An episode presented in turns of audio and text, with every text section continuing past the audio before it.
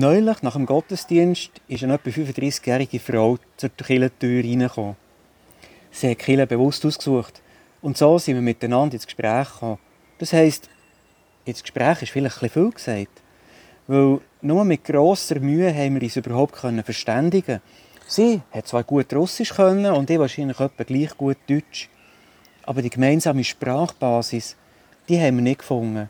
Sie aus der Ukraine, ich aus der Schweiz.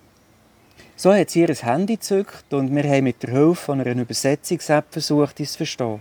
Satz für Satz ist es hin und her gegangen, fast wie bei einem Ping-Pong-Spiel. Manchmal haben wir dann gestutzt. Dann haben wir wieder gelacht, weil wir gemerkt haben, dass die Übersetzung, so wie es die App vorschlägt, überhaupt nicht stimmen kann. Ich muss gestehen, ich habe noch selten so intensiv zugelassen und so viel aus einem Gespräch mitgenommen. Das Gespräch hat lang gedauert, nicht zuletzt wegen dem Ping-Pong-Spiel und über den Inhalt. Darüber wollte ich selbstverständlich nichts verraten. Mir sind aber zwei Sachen deutlich geworden.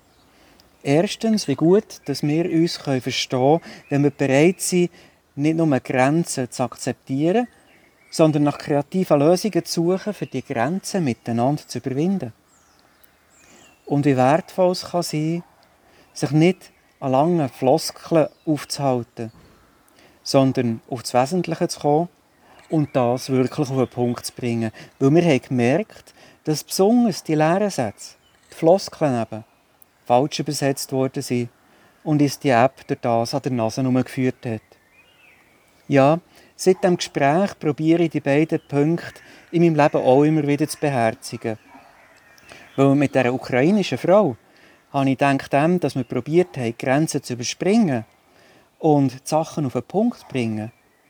So über Gott und die Welt haben diskutieren Ich wünsche euch einen guten Tag.